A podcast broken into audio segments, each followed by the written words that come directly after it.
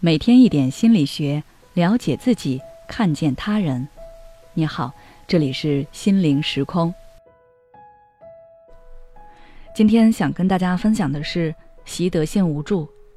我总是觉得自己不行。你有没有过这样的经历？经常陷入自我怀疑，习惯性和别人进行消极的比较，对自己现在的生活不满意，但是又很难做出改变。你不是不想改变，而是怕自己就算努力了也没有好的结果，于是就放弃改变，保持现状。你经常会寄希望于一个突然出现的人、一件事或者一个命运安排的惊喜来点亮你的生活，让自己脱离苦海。如果你有类似的体验的话，那你有可能陷入了习得性无助的心理状态。下面这几种人都是生活中很常见的习得性无助的人群。第一，就是在经历了感情或者事业的挫折之后，产生了自我怀疑和无力感的人。第二，是遇到了让自己不开心的人，或者是让自己内心痛苦，但是自己又不能主动想办法改变的人。第三，是遭遇着情感暴力，却因为种种原因不分手的人。第四种是内心消极，觉得自己原生家庭不幸福，自己也不会幸福的人。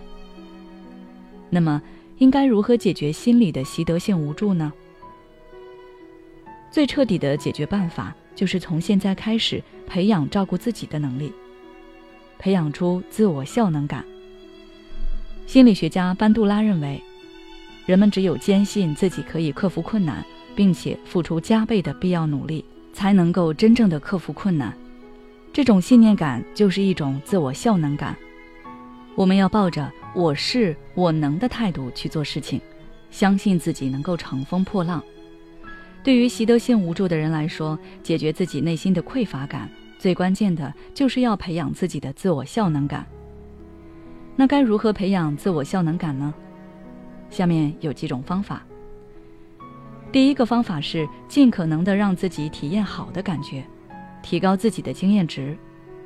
举个例子，比如你害怕在众人面前演讲，之前几次发言都因为自己的害羞而表现平平，没有关系，从现在开始努力练习，对着镜子演讲，直到自己能够落落大方的面对众人，尽可能的尝试，直到自己体会到成功的感觉。这个过程就是你在培养自己的自我效能。第二个方法就是替代经验，就是说给自己找榜样来学习，缺什么补什么，不要总是关注于失败案例，这会增加你的习得性无助。有时候你总是盯着失败案例，只是你在为自己的懒惰找原因罢了。从现在开始，你要学会主动把目光放在身边成功的人身上。分析他们身上的优点，找到他们的成功原因。既然他们可以成功，那你也可以。只要你用心，就一定能有收获。第三个就是具体化自己无助的心理。有时候让人感到无助的仅仅是无助本身，而它往往是一种抽象的感觉。当你满心都充满“我完蛋了”的念头时，你可以将内心的情绪具体化一些。比如，你具体遇到了什么事情让你感到很绝望？在这个情况下，你还能做些什么来解决这样的事情呢？最后一点就是潜意识沟通，给自己做心理建设。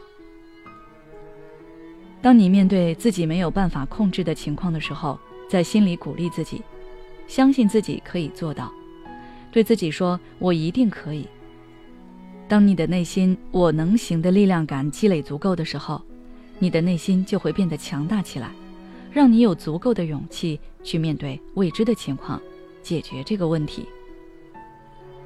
好了，今天的内容就到这里。如果你想要了解更多内容，欢迎关注我们的微信公众号“心灵时空”，后台回复“习得性无助”就可以了。